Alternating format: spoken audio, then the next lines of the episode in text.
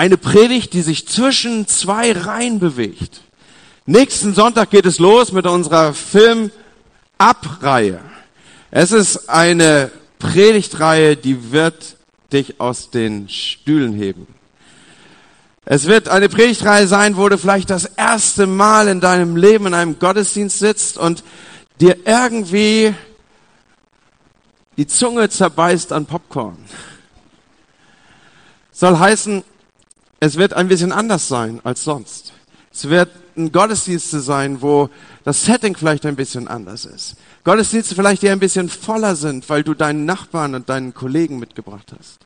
Weil das sind Gottesdienste, die wie keine zweiten dazu geeignet sind. Warum tun wir das überhaupt? Weil wir als Kirche einen Auftrag haben. Unser Auftrag ist es, wie ein Rettungsboot durch dieses Meer der Zeit zu flügen und so viel wie möglich Menschen mitzunehmen. Und deswegen machen wir es so viel wie möglich, Menschen einfach mit ihm in Berührung zu kommen. Es ist unser Auftrag. Das ist unsere Existenzberechtigung als Kirche. Und dann bist du vielleicht schon älter und 100.000 Jahre gefühlt in der Kirche und du denkst, ha, wenn das mal nicht Endzeit ist, jetzt predigen sie schon Kinofilme.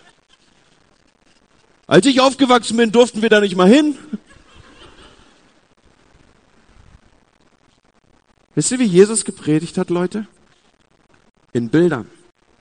Er nahm Bilder aus der Umgebung, aus der Alltagswelt. Er, er malte mit Worten Bilder. Und ich bin so sicher, wenn Jesus irgendwie ein Zentralkino in Kapernaum gehabt hätte und alle hätten den gleichen Film geguckt, er hätte über diesen Film eine Botschaft gestellt.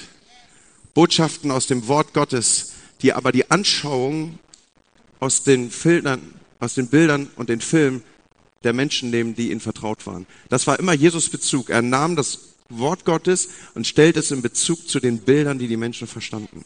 Und genau das werden wir tun. Und deswegen ist es so einfach, dass du jemand mitbringen kannst in den nächsten Wochen.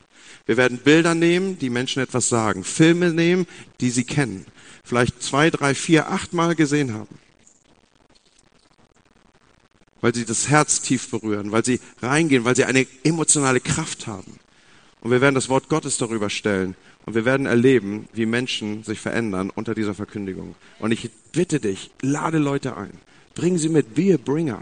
Also schlepp Leute an. Wer nicht bei drei auf dem Baum ist, der hat dir quasi nonverbal die Erlaubnis gegeben, dass du ihn nächsten Sonntag abholst. Okay? So, bring jemand mit. Heute Morgen ist quasi so die, die, die, der Sonntag dazwischen. Ihr kennt das. Das sind freie Sonntage auf allen Campussen, steht dann da in dem Predigtkalender. Und freie Sonntage heißt nicht, dass ihr jetzt alle nach Hause geht und noch ein Eis mitnehmt und so, sondern freie Sonntage ist das Signal für die Pastoren auf den Campussen, predige etwas, von dem du glaubst, dass es für die Kirche von Bedeutung ist. Akzentuier etwas, worüber Gott mit dir geredet hat, dass du es der Kirche sagst. Und da sind wir heute Morgen. Wir haben die Folie im Hintergrund, die so ein, eine Kaffeesituation abbildet. Ich habe mal so einen Stuhl mit auf die Bühne bekommen hier aus unserem großartigen Bistro an der Stelle. Übrigens ein fettes Dankeschön für die Leute, die hier diesen Kaffee immer machen und die uns so großartig mit Croissants verwöhnen. Und wir, wir kennen so diese zufälligen Begegnungen, ja, da, da trifft man jemand und man, man sagt, ach komm, lass uns gerade einen Kaffee nehmen, lass uns, lass uns noch was reden oder man trifft sich beim Aldi, ja, und, und geht, euch geht es wahrscheinlich ähnlich wie auch mir. Man ist dann immer in der längsten Schlange beim Aldi und findet sich da wieder und das ist wahrscheinlich dann so der Herr, der einen darauf hinführt, dass man jetzt all die Tugenden üben kann, die man noch nicht so entwickelt hat. Jedenfalls ist das, glaube ich, so bei mir so. Gestern stehe ich und fahre bei McDonald's extra durch diesen Drive-In-Schalter. Kennt ihr das? Das ist ja da, wo es besonders schnell gehen soll, ja. Und ich komme da so an und fuhr mir nur ein Auto. Ich habe schon richtig gefeiert. Das ist ja auch schon lange kein Fastfood mehr. Ne? Also so Fast war gestern irgendwie. Das braucht auch immer ein bisschen länger. Man war schon innerlich darauf eingestellt. Vor mir ein Mercedes, wahrscheinlich von Papi geliehen, vier junge Männer drin und bestellen. Man hat ja den Eindruck, so junge Leute bestellen bei McDonald's das, was man so die ganze Woche über essen kann. Jedenfalls ausreichende Mengen. Und dann geht's ans Bezahlen und dann ging meine Geduld in, auf, auf sehr sparsame, durchlässige äh, äh Böden. Die fing nämlich an, alle einzeln zu bezahlen. Alle, einzeln, alle, also vier Leute sitzen in einem Auto, bestellen beim Drive-In-Schalter und jeder will einzeln bezahlen. Und nicht, dass du denkst, die halten jetzt irgendwie Bargeld drüber. Das waren alles Leute unter 20, die wussten gar nicht, was das ist. Die hatten alle ihr Handy, ihr Smartphone, darauf war eine App, das musste eingescannt werden, damit der Burger ein bisschen günstiger war. Nicht nur bei einem, bei jedem. Und dann hat jeder mit Karte bezahlt.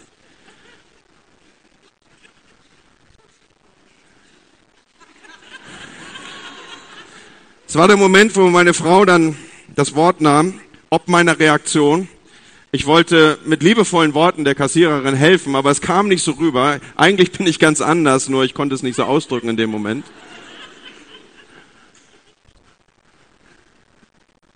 Es war nicht mein bester Moment, muss ich gestehen. Eigentlich müsste ich nochmal hinfahren, mich entschuldigen. Aber dann hat meine Frau mir eine kleine Predigt gehalten.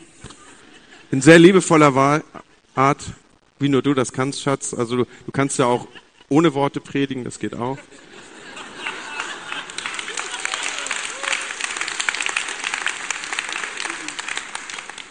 Und heute Morgen, als ich diese Predigtvorbereitung hatte, hat Jesus mit mir auch nochmal drüber geredet. So, Andi, da reden wir nochmal drüber. Ja, und jetzt habe ich mich ein bisschen nackig gemacht für euch, ne? So war das gestern.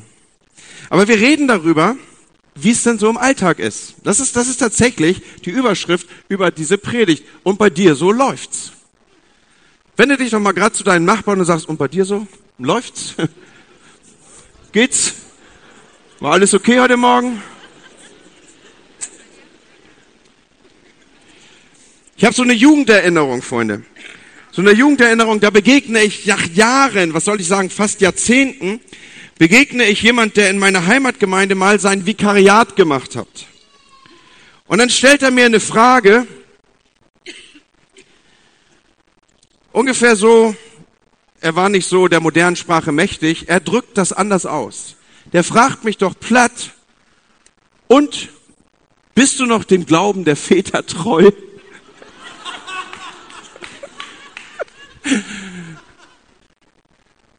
Und ich denke, ja, was immer er damit wirklich meinte, aber die Frage habe ich nie vergessen. Und so ein bisschen auf der Ebene bewegen wir uns heute Morgen hier. Wir wollen uns nämlich mal die Frage stellen, wie läuft's denn so? Wie, wie, wie läuft denn so dein geistliches Leben? Was, wie geht's denn so? Was ist denn so dein nächster Schritt gerade? Wie läuft's denn so in deinem Glaubensleben? Und während diese Frage hier so im Raum verhallt, gehst du das vielleicht gerade so durch und du denkst, boah, ich habe gerade richtig guten Lauf. Also ich habe ich hab, äh, die Bibel wiedergefunden und, und äh, habe auch regelmäßig gebetet und gestern war ich in einem großartigen Konzert und hatte einen Moment mit Gott und so sagst du mir wahrscheinlich auf die Frage, läuft's? Wie läuft's denn so? Sagst du, gerade richtig gut, Pastor? Ja. Oder vielleicht habe ich dich jetzt auch gerade auf dem linken Fuß erwischt und da ist das schlechte Gewissen und dieses quälende Gefühl und äh, du näselst so rum und guckst, dass irgendjemand vorbeikommt, den du grüßen kannst, damit du mir diese Frage nicht beantworten musst. So, wie läuft's bei dir? Dem wollen wir nachspüren an diesem Sonntagmorgen. Es ist vielleicht eine bisschen untypische Predigt, nicht so eingebettet in eine Themenreihe, vielleicht auch ein bisschen mehr im Erzählton, vielleicht hier und da ein bisschen biografisch geöffnet. Aber der Punkt ist, ich will daran rankommen an, an dein Innerstes, an das, was, was vielleicht gut versteckt ist, was du hinter einer Fassade verbirgst oder wo du auch gewohnt bist durch deine Routinen, es, es in irgendeiner Form kontrolliert zu halten. Ich will ran. Wie geht's deinem geistlichen Leben? Weil weißt du, die 35 Minuten, die wir hier sonntäglich in irgendeiner Wort, in, in irgendeiner Form verkündigen und Brot und Nahrung austeilen, auch als solches versteht es sich ja, sie werden nicht ausreichen, dass dein geistliches Leben ausreichend Nahrung hat. Du musst Wege finden, deinen inneren Menschen zu stützen und ihn aufzubauen und dass er stark wird. Und da wollen wir dieser Frage nachgehen und dieser Frage uns offen stellen. Wie, wie geht's dir? Wie, wie sieht dein Alltag aus? Wie läuft's bei dir, wenn du so aus dem Sonntag in die Niederung zurückkehrst? Und Alltag, das meint, das sind keine Festtage. Alltag, das meint keine Hochzeiten, auch keine zu tiefen Zeiten. Alltag meint die Tage dazwischen, wo wir morgens aufwachen und denken, was ist eigentlich für ein Tag? Wo die Sachen so dahin perlen, wo nichts Besonderes ist, wo, wo die Routinen sich die Hände in die Hand geben und oder weiß gar nicht, war gerade eine neue Erfindung von Wort, glaube ich hier. So, also wo wir wo es einfach so dahin plätschert. Und trotzdem sind das ja die Zeiten, die uns mehr prägen als unsere Hochzeiten. Und während wir schon so offen darüber reden, was heißt das denn eigentlich Glauben leben?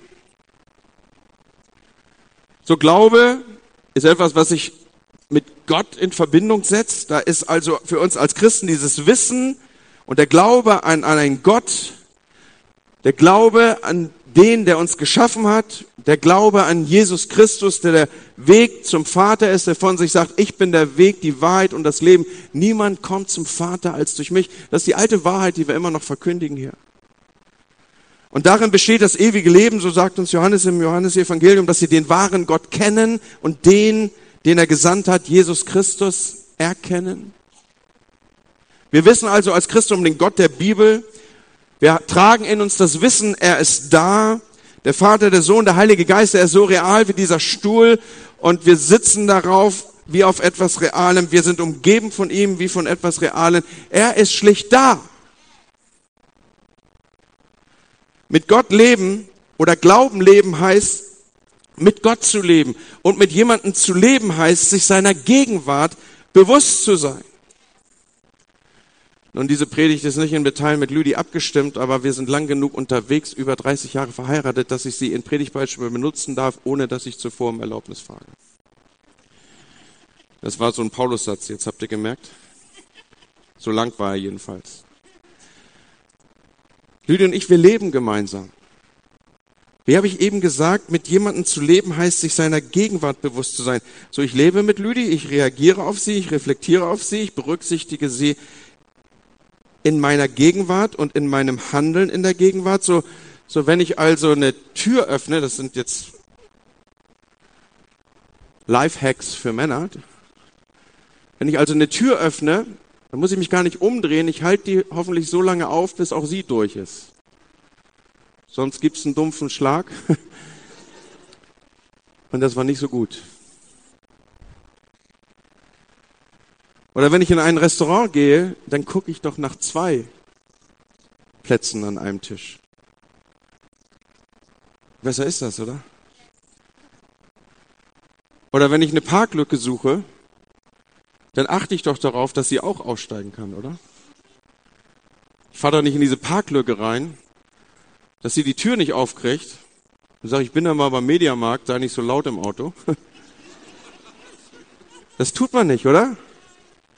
Sondern ich, in meinem Alltag berücksichtige ich, dass ich mit ihr lebe und ich bin mir ihrer Gegenwart bewusst. Und die ganz hohe Schule des Miteinanderlebens ist dann, wenn man Date Nights organisiert. Ist euch schon aufgefallen, dass die nicht passieren? Die, da muss man was tun, damit es die überhaupt gibt. So, was beschäftigt uns?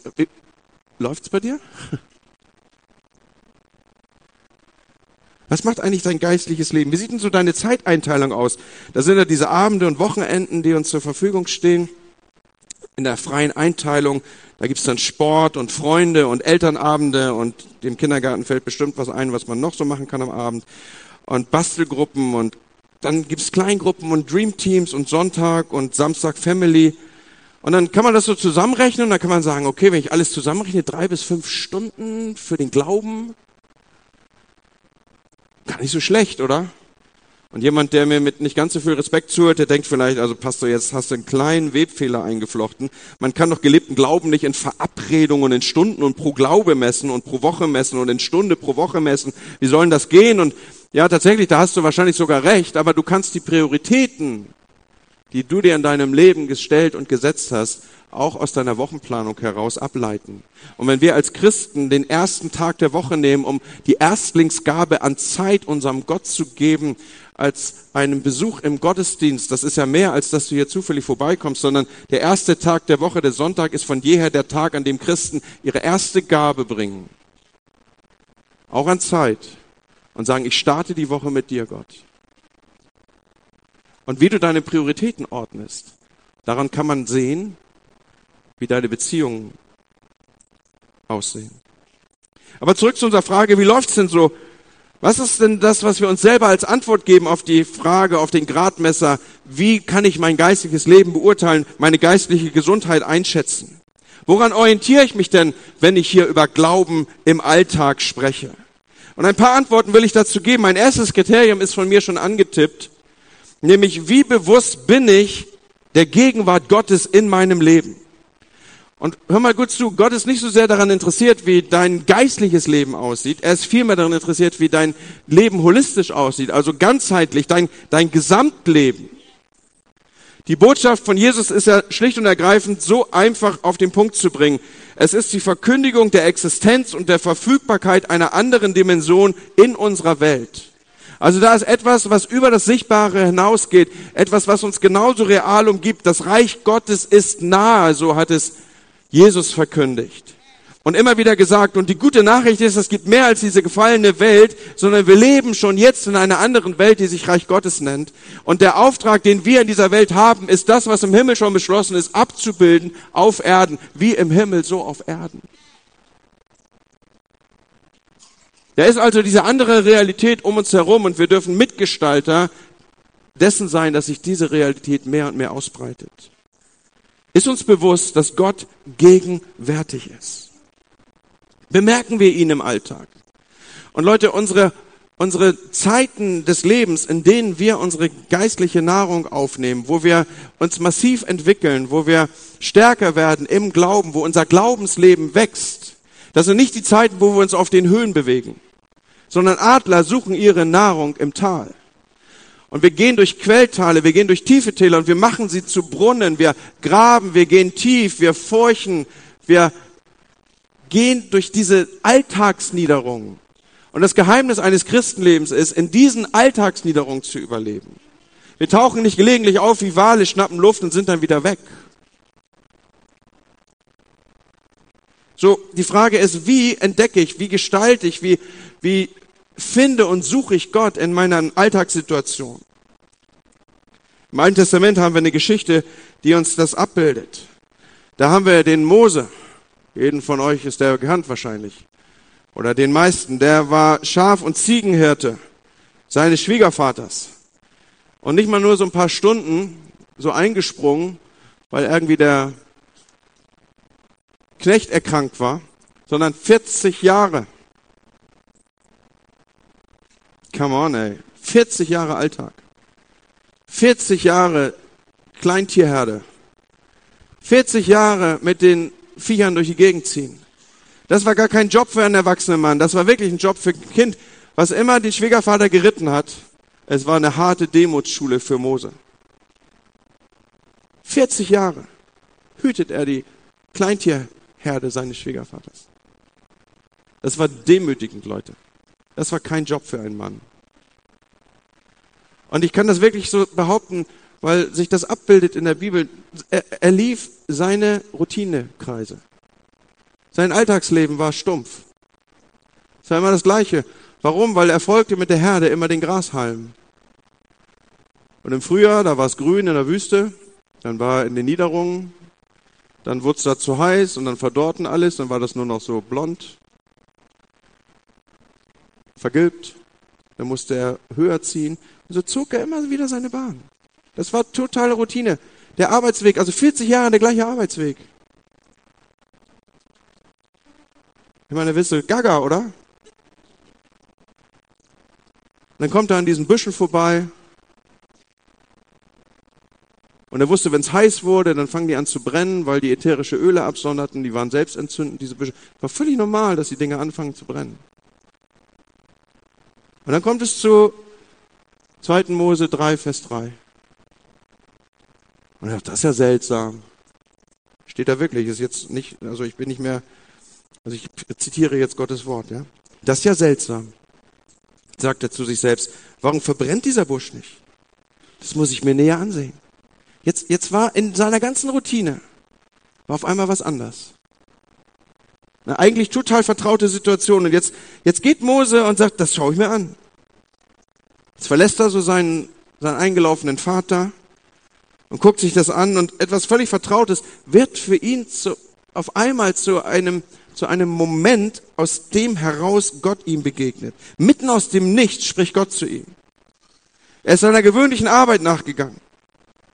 Und er arbeitet, wie schon gesagt, weisungsgebunden, nicht in gehobener Stellung. Das ist so ein bisschen wie bei Daimler am Band, ja, immer, die, immer, der, immer der gleiche Kreislauf. Stumpfer Alltag. Er hat die Begegnung nicht gesucht. Sie geht von Gott aus. Und mitten in dieser Alltagssituation hat er eine der tiefsten Begegnungen mit Gott, die uns in der ganzen Bibel überliefert ist. Das, was sich jetzt ein Gespräch zwischen Mensch und Gott entwickelt, hier im Kontext des Busches, der nicht verbrennt, ist der längste Dialog, der in der Bibel überliefert wird, als Gespräch zwischen einem Menschen und Gott. Es war Alltag.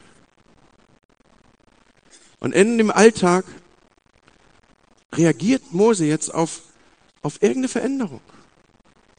Und ich will nochmal sagen, dass, dass dieses Ding da brannte, das, das war nicht das Besondere. Und wir suchen in unserem Alltag ja immer diese brennenden Büsche, die so durchs Bild huschen. Ne? Das war nicht das Besondere, der brennende Busch. Dass das Ding nicht verbrannte, war das Besondere. Das heißt, er hat ausreichend lange auf einen und den gleichen Gegenstand gestarrt. Und irgendwann hat er gedacht, da ist was komisch. Da ist was anders. Und manchmal kommen so Sachen in unserem Alltagsleben einfach so rein, die rutschen so durch, da, wo wir denken, Moment mal, der Nebensatz von dem Kollegen da, da an der Kaffeemaschine, das war anders als sonst.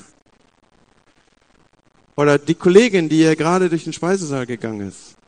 Irgendwas ist anders an ihr. Versteht ihr, so diese kleinen Unterbrechungen des Alltags. Und was jetzt passiert hier mit Mose ist, er geht dem nach. Und hat in dem Nachgehen, in dem Reagieren darauf, auf diese kleinen unterschiedlichen Impulse, hat er die tiefste Gotteserfahrung ever.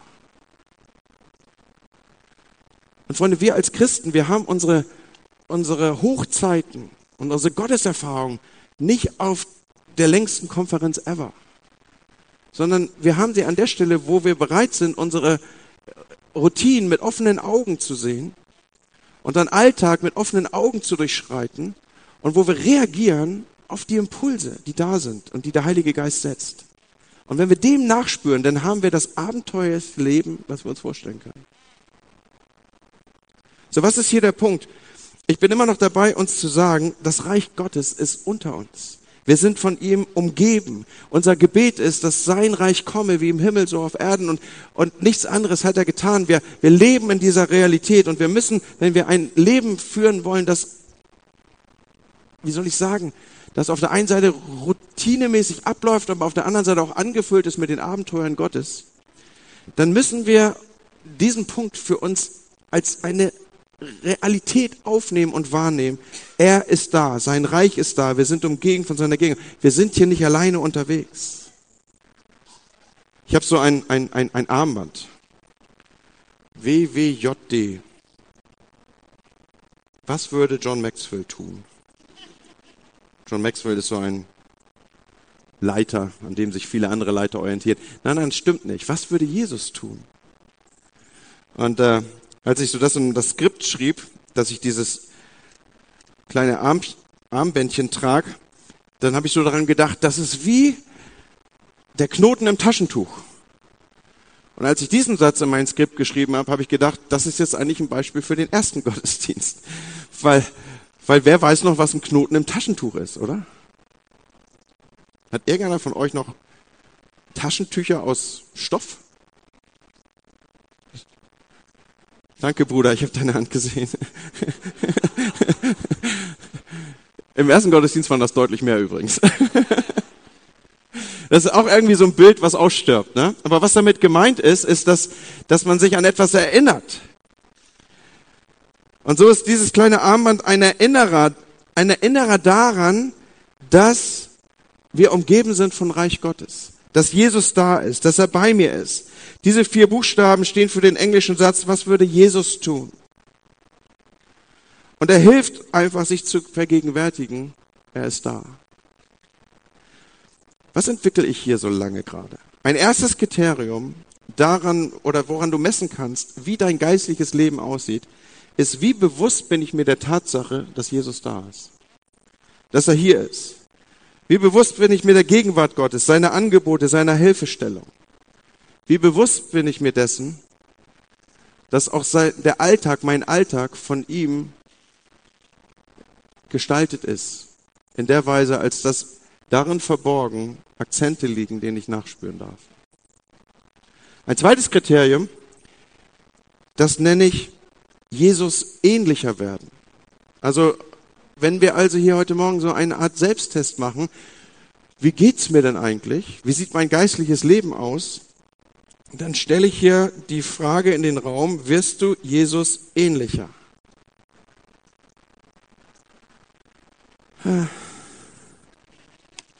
Bis eben war es ein entspannter Vormittag, ne? Ich habe ja schon gesagt, ich hatte gestern auch nicht so meine Hochzeit. Deswegen wahrscheinlich kam Jesus mit mir heute Morgen da auch mal ins Gespräch.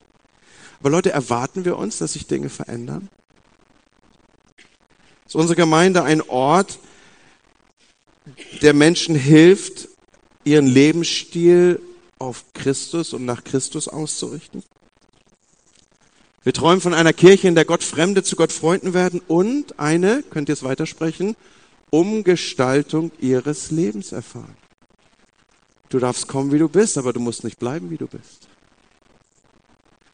So, Jesus hat seine Botschaft mit den tiefsten Inhalten verbunden, die Menschen beschäftigen. Und Menschen tief in ihnen drin, da ist oft ein Schrei nach, ich will anders sein. Und Jesus bietet nicht nur eine neue religiöse Kultur an, sondern er gibt die Möglichkeit zum Neustart. Er spricht Hoffnung rein in hoffnungslose Situationen. Er spricht zu, du kannst eine neue Schöpfung werden. Und statt sich auf Regeln und Abgrenzungen zu konzentrieren, konzentriert sich Jesus auf das Wesentliche. Er wird nämlich mal gefragt, worum geht's eigentlich? Was ist das Wesentliche des Glaubens? Und er sagt dann, du sollst den Herrn, deinen Gott, lieben von ganzem Herzen, mit ganzer Hingabe, mit deinem ganzen Verstand. Das ist das erste und wichtigste Gebot.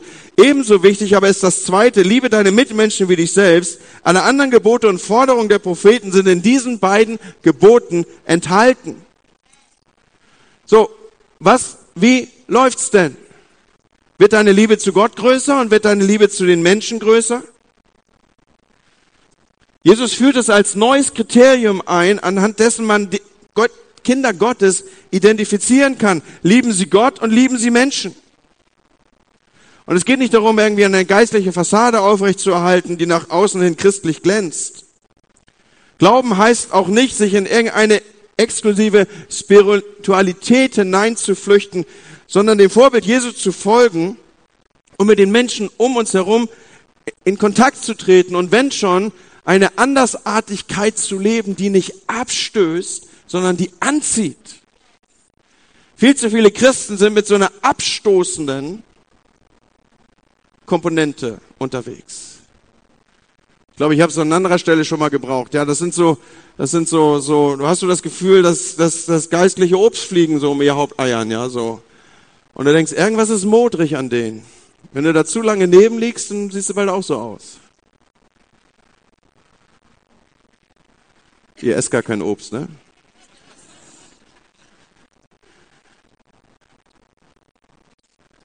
Ganz ehrlich, Jesus hat Leute angezogen. Wie läuft's denn so? Läuft's bei dir?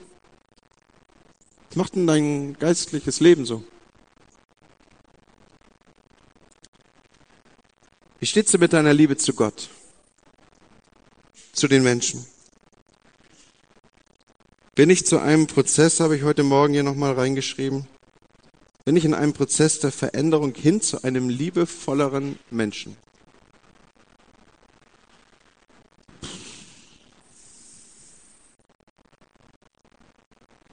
Ich meine, ihr seid meine Kirche, ne? Werde ich altersmilde? Bin ich liebevoller geworden? Ach, Blessing, du bist so großartig.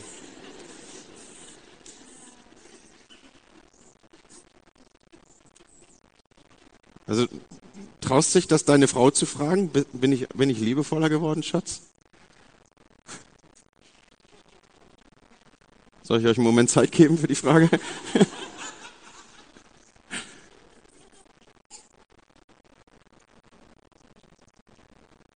Ich decke darüber mal den Mantel der Nächstenliebe, okay?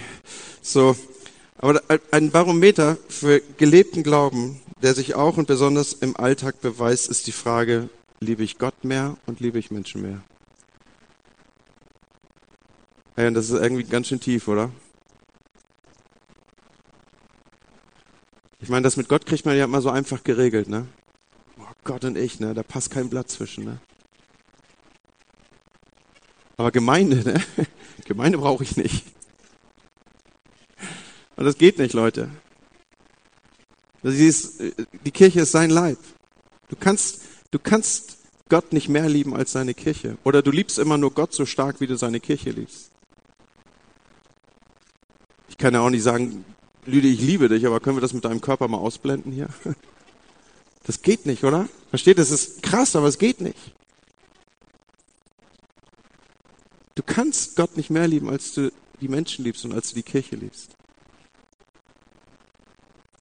Und ein letztes Kriterium, in dem sich Glaube im Alltag ausdrückt, sind geistliche Übungen. Machst du geistliche, hast, gehst du ins geistliche Fitnessstudio? Die geistlichen Übungen, sie sind Aktivitäten, die mir dabei helfen, Jesus ähnlicher zu werden. Sie sind kein gelebter Glaube an sich. Eine geistliche Übung ist zum Beispiel Bibellesen. Eine geistliche Übung ist Beten. Aber das ist kein gelebter Glaube an sich. Das ist ein Hilfsmittel, damit sich die Veränderung in mir beschleunigt. Wenn Beten, Reden mit Gott ist, dann ist es nichts anderes, als ich arbeite an meiner Beziehung mit Gott. Wir lernen in unserer Kirche, dass jede nachhaltige Veränderung findet im Kontext von Beziehungen statt. So, beten ist quasi der Kontext der Beziehung, in dem du dich veränderst, weil du dich an dem angleichst und mit dem redest, der das Leben selber ist. Und deswegen wird sich dein Leben verändern. Aber es ist nicht das geistliche Leben an sich, sondern es ist eine Übung. Gott sagt nichts weniger, als dass wir in das Bild seines Sohnes umgestaltet werden sollen. Wir lesen davon in 2. Korinther 3, Vers 18. Wir sehen wie in einen Spiegel und indem wir das Ebenbild des Herrn anschauen, wird unser ganzes Wesen so umgestaltet, dass wir ihm ähnlicher werden und immer mehr Anteil an seiner Herrlichkeit bekommen. Diese Umgestaltung ist das Werk des Herrn, sie ist das Werk seines Geistes. Das ist Gottes Ziel mit uns als Christen, Leute. Umgestaltet zu werden in sein Bild. Irgendwann sollen wir die Charakterzüge unseres Gottes widerspiegeln.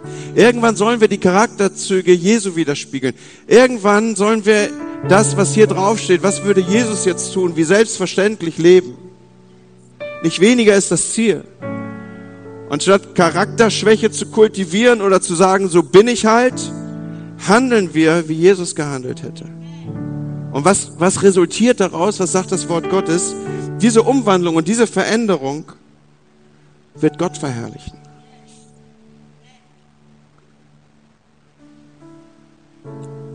Eine weitere geistliche Übung ist Fasten. Wann hast du das letzte Mal gefastet? Und ich meine jetzt nicht, wann hast du das letzte Mal Gummibärchen weggelassen oder sowas, sondern wann hast du gefastet für etwas, was dir wertvoll, was dir wichtig war?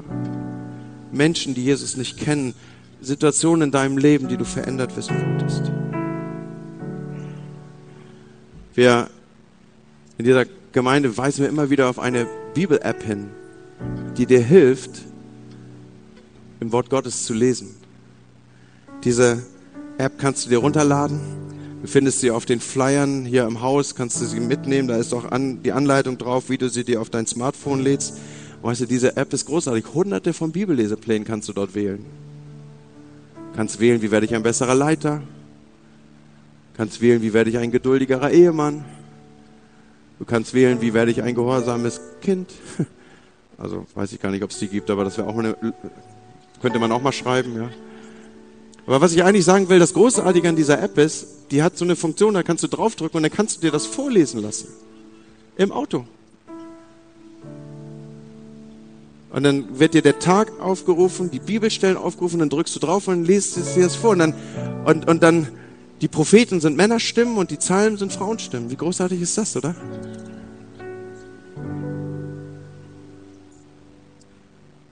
Übrigens, du kannst jede Aktivität, wenn du sie aus dem Blickwinkel einer geistlichen Übung tust, zu etwas werden lassen, was dein geistliches Leben entwickelt. Jesus hat sein geistliches Leben an seinem Dienen und an dem Dienst an seinen Jüngern entwickelt.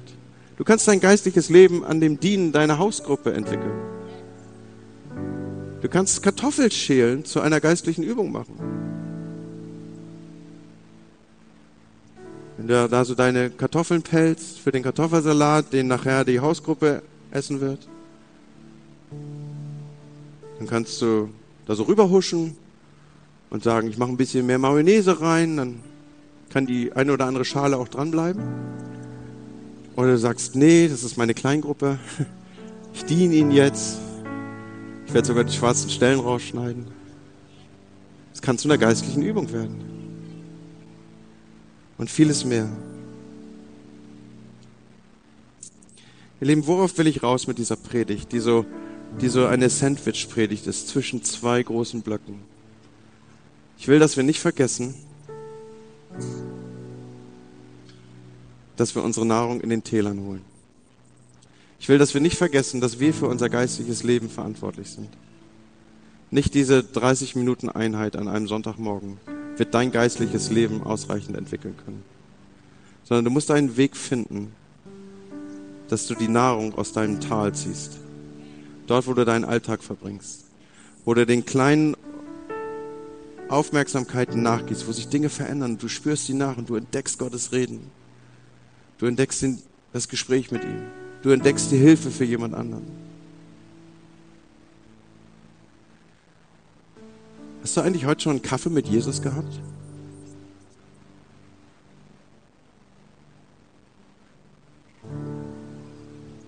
Das ist nichts anderes, als sich bewusst zu machen, er ist da. Du nimmst dir einen Kaffee, setzt dich hin und sagst, Jesus, ich mache mir bewusst, du bist hier. Kommt, steht doch mal mit mir auf. Wir gehen ein, eine Etage höher, dem Himmel ein bisschen näher. Jesus ist da in deinem Alltag. Hältst du ihm so innerlich die Tür auf, weil er ja noch mit durchgeht, weil er ja da ist? Wie bewusst machst du dir das? Leute, das klingt vielleicht ein bisschen komisch, was ich so sage, aber, aber es ist so eine starke Übung. Ich weiß nicht, was du dir einbaust, aber bau dir irgendeine Form von Routine ein. Mach die Augen auf und sag, Guten Morgen, Heiliger Geist oder sowas. Wenn du deinen Kaffee nimmst, sagst du, das ist mein Kaffee mit Jesus. Früher haben die Leute den Stuhl freigelassen am Tisch, weil sie sich damit bewusst machen wollten, Jesus ist im Haus.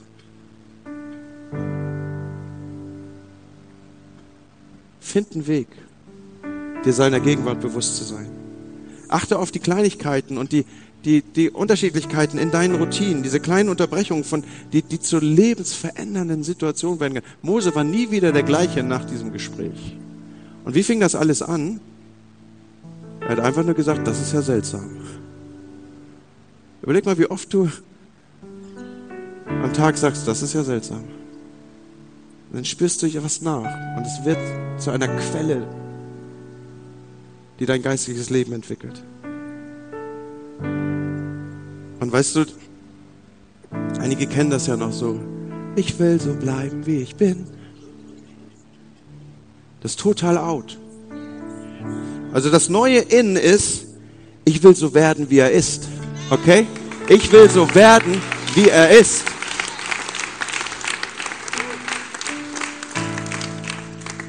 Und deswegen mache ich geistliche Übungen. Deswegen gehe ich in den Kontext von Beziehungen. Deswegen suche ich mir ein Dream Team. Da wird es übrigens heute bei Next Steps drum gehen. Deswegen gehe ich in eine Kleingruppe, weil sie mich formt, weil Eisen schärft Eisen und macht jemand anders aus mir. Hey, wie läuft's bei dir? Er ist gegenwärtig.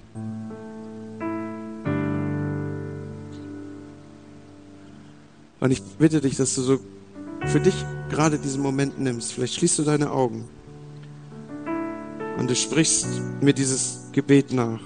Herr Jesus, du bist hier bei mir. Herr Jesus, du bist hier bei mir. Und heute Morgen entscheide ich mich, mit dir bewusster durchs Leben zu gehen. Ich trinke meinen Kaffee mit dir. Ich lebe meinen Alltag mit dir. Und ich will verwandelt werden in dein Bild.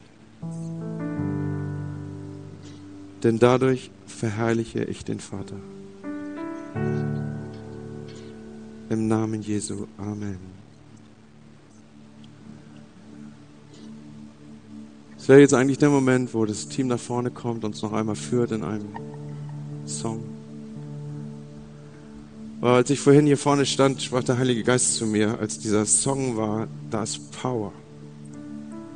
There's power in the name of Jesus. Sprach der Heilige Geist zu mir, dass heute Morgen eine besondere Salbung zur Heilung in seinem Haus ist. Und ich möchte die Gebetsteams, die im Haus sind, dass sie sich darauf einstellen, dass Menschen kommen werden mit Nöten der Heilung. Nöten nach Heilung. Und der du hier bist in, in seinem Haus, in der Gegenwart des auferstandenen Christus. Ich bitte dich, dass du diesen Morgen nimmst, Heilung zu empfangen. Ganz unspektakulär. Es wird keine Geige im Hintergrund angehen und auch keine Hammond-Orgel. Aber er ist im Haus. Der Heiler ist im Haus. Und es gab zwei, drei Impulse. Ist jemand hier, der sehr schlecht hört auf dem rechten Ohr? Und Jesus war schon Welt, immer Weltmeister darin, Ohren zu öffnen. Wenn das deine Situation ist, dann such heute Morgen Beter auf, die dir die Hände auflegen werden. Das sagt das Wort Gottes und deinem Ohr wird es gut gehen. Ist jemand hier, der starke Schmerzen hat von der linken Niere in seinen Bein hinein? Das ist der Morgen, an dem Jesus dir die Schmerzen wegnehmen will. Es ist jemand hier, der eine ganz üble Diagnose bekommen hat mit seiner Lunge. Und Gott spricht dir heute Morgen zu, das letzte Wort spreche ich. Wenn ich komme, dann setze ich einen Doppelpunkt und keinen Schlusspunkt. Und Gott will heute Morgen in diese Situation reinwirken. Es ist jemand hier, eine Frau, wie ich empfinde, die seit Wochen an an Kopfschmerzen leidet und sie, sie kann nicht schlafen, sie wird verrückt und sie hat Angst, dass wenn sie zu viel Medikamente nimmt, dass sich das am Ende wie eine Sucht auswirkt auf ihren Leib. Gott will dich heute Morgen, er bricht jede Kette. Und ich möchte euch Beter ermutigen, prophetisch zu hören, was Gott reinspricht in das Leben von Menschen. Und so werden wir diesen Gottesdienst ein bisschen anders ausklingen lassen. Wir werden das Lied noch einmal nehmen. Und wenn du jemand bist, der Jesus gar nicht kennt, der gar nicht mit ihm läuft, ja, und du bist krank, dann geh mit dahin. Und du wirst Jesus begegnen und dann fängst du an, mit ihm zu laufen. Glaub mir, so war das immer. Leute haben Jesu Hilfe erfahren und dann fingen sie an, mit ihm unterwegs zu sein. Ich lade dich also ein, wenn du noch gar nicht mit Jesus läufst, dann, dann trau dich, geh, nach, geh in die Seiten rein, bete mit Leuten und du wirst gesund werden. Weil in der Begegnung mit Jesu wird immer Veränderung geschehen. Und wenn dieser Song ausgeklungen ist, dann werden wir vielleicht leise Musik reinspielen, je nachdem, wie das Team in meiner Spontanität gerade folgen kann. Aber ich empfinde es als ein starkes Reden vor Gott. Ich weiß auch, Leute, ihr seid unsere Gottesdienste gewohnt, das ist jetzt ganz anders als sonst immer. Aber die Power ist im Haus. Und wer immer Gebet für Heilung braucht, der bleibt bitte hier und wir werden für dich beten. Gott segne uns dazu.